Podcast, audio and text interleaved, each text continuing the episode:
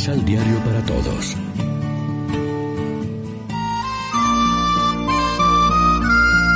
Primera lectura. Muchos de esta ciudad pertenecen a mi pueblo. Del libro de los Hechos de los Apóstoles.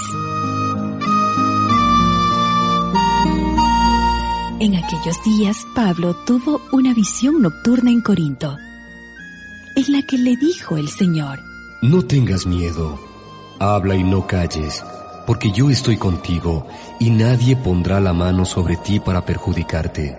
Muchos de esta ciudad pertenecen a mi pueblo. Por eso, Pablo se quedó allí un año y medio, explicándoles la palabra de Dios.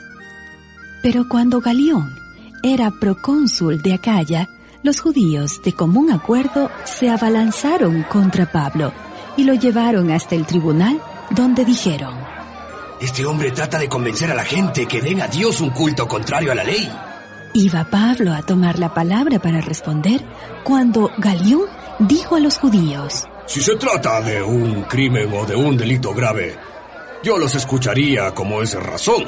Pero si la disputa es acerca de palabras o de nombres o de su ley, arréglense ustedes. y los echó del tribunal. Entonces se apoderaron de Sóstenes, jefe de la sinagoga, y lo golpearon delante del tribunal sin que Galión se preocupara en lo más mínimo. Pablo se quedó en Corinto todavía algún tiempo. Después se despidió de los hermanos y se embarcó para Siria, con Priscila y Aquila. En Cencreas se rapó la cabeza para cumplir una promesa que había hecho. Palabra de Dios.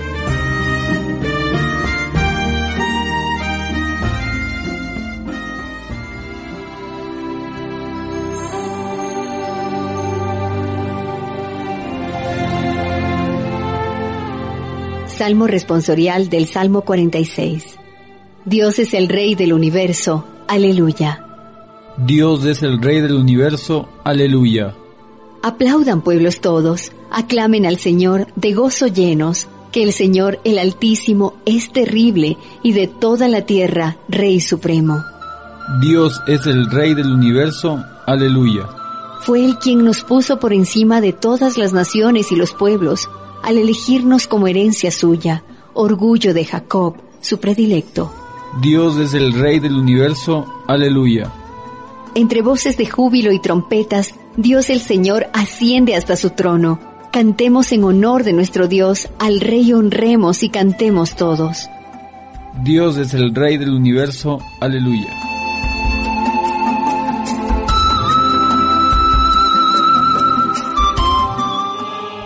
Proclamación del Santo Evangelio de nuestro Señor Jesucristo, según San Juan.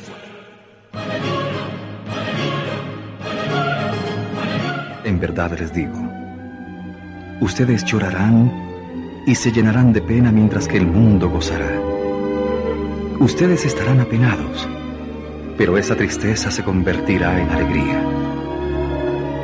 En el momento de dar a luz, la mujer se aflige porque le llega la hora del dolor. Pero después que ha nacido la criatura, se olvida de las angustias por su alegría tan grande. En el mundo ha nacido un hombre. Así también ustedes ahora sienten pena. Pero cuando los vuelva a ver, su corazón se llenará de alegría y nadie podrá quitarles esa alegría. Ese día ya no tendrán que hacerme más preguntas.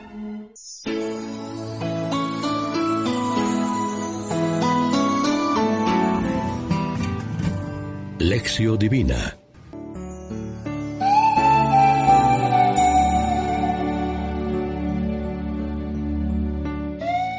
Amigos y amigas, ¿qué tal? Hoy es viernes 22 de mayo y como siempre a esta hora nos alimentamos con el pan de la palabra que nos ofrece la liturgia. Si la alegría es fruto característico de la Pascua que estamos celebrando, podemos preguntarnos cómo estamos de alegría interior en nuestra vida. ¿Es una asignatura aprobada o suspendida en nuestra comunidad? ¿De veras creemos nosotros mismos la buena noticia de la Pascua del Señor? ¿Ese es el motor que nos mueve en nuestra vida cristiana? ¿O vivimos resignados, indolentes, desalentados, apáticos? Se nota que hace seis semanas que estamos celebrando y viviendo la Pascua. También tendríamos que recordar ¿Qué clase de alegría nos propone Jesús? La misma que la de Él, que supuso fidelidad y solidaridad hasta la muerte, pero que luego engendró nueva vida, como el grano de trigo que muere para dar vida, como la mujer que sufre pero luego se llena de alegría ante la nueva vida que ha brotado de ella. Así la iglesia ha ido dando a luz nuevos hijos a lo largo de la historia y muchas veces lo ha hecho con sacrificio. Nosotros queremos alegría a corto plazo o alegría sin esfuerzo.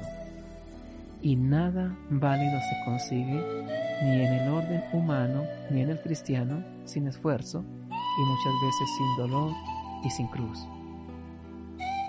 Ojalá se pueda decir de nosotros, ahora que estamos terminando la vivencia de la Pascua, que se alegrará su corazón y nadie les quitará la alegría. Reflexionemos.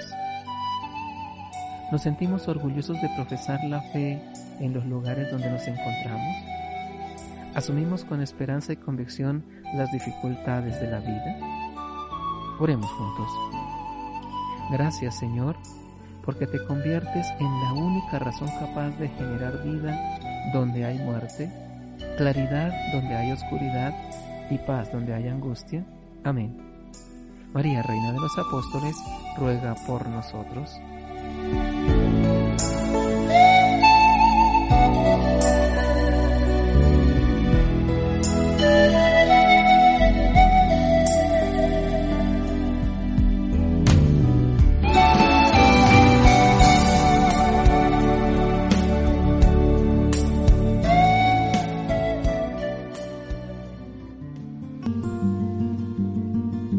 Complementa los ocho pasos de la Alexio Divina adquiriendo el emisal Pan de la Palabra en Librería San Pablo o distribuidores.